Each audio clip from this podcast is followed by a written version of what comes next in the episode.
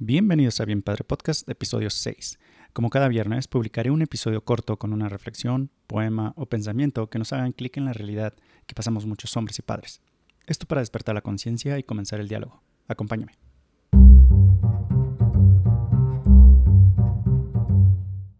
Bien Padre Podcast es el canal de comunicación de un papá enfrentando el trauma generacional y los conceptos anticuados modelados y aprendidos en el pasado. He aprendido mucho y mi manera de servir a la comunidad es compartiéndote mis aprendizajes, técnicas, herramientas e información de relevancia para que puedas reducir tu ansiedad y estrés, incrementar tu potencial y con esto ser mejor hombre, padre y pareja. Únete a nuestra comunidad.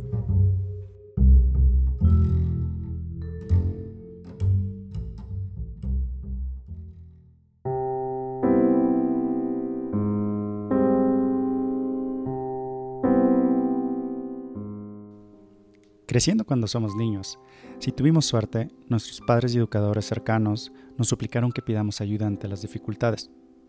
De pequeños, nos vieron frustrar y batallar. Tengo un par de hijas pequeñas, y cuando las veo frustrarse les digo, hey, dime cómo te puedo ayudar, qué puedo hacer o enseñarte para lograr lo que quieres. Y estamos hablando de cosas sencillas, como desabrochar el zipper de la chamarra o abrir el bote de jugo.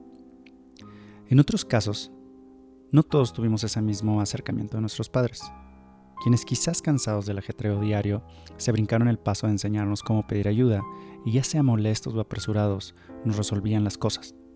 Nos quitaban el bote y abrían el jugo o nos resolvían todo.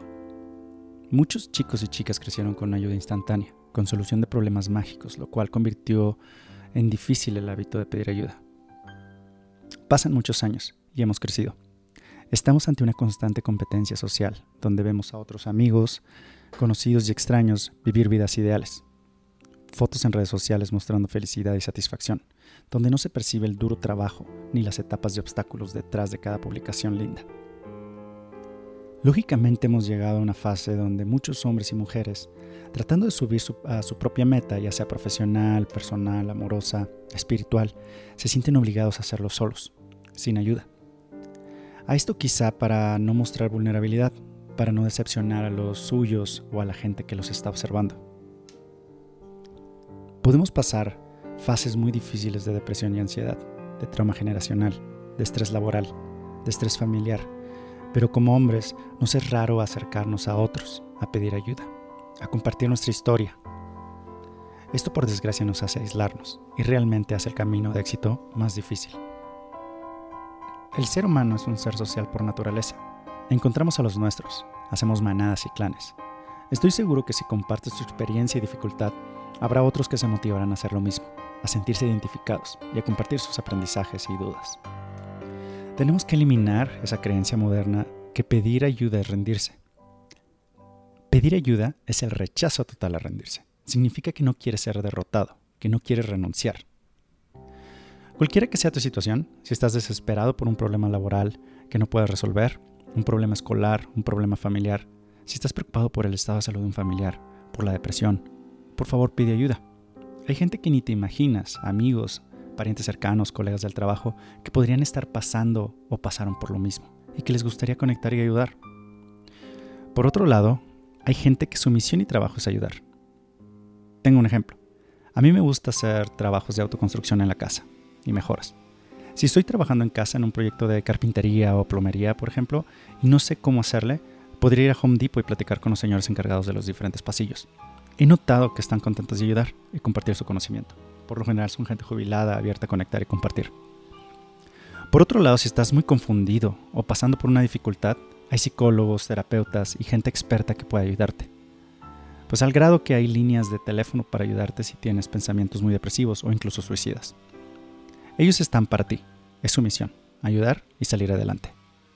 Como hombres, debemos derribar esas creencias que pedir ayuda es signo de debilidad. Debemos crear en nuestros hijos habilidades para encontrar ayuda, para expresar lo que les pasa y puedan ser entendidos en busca de esa solución.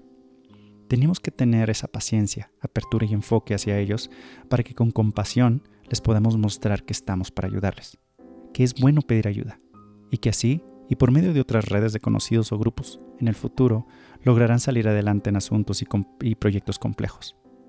Que pedir ayuda no es rendirse, sino es la completa negación a rendirse.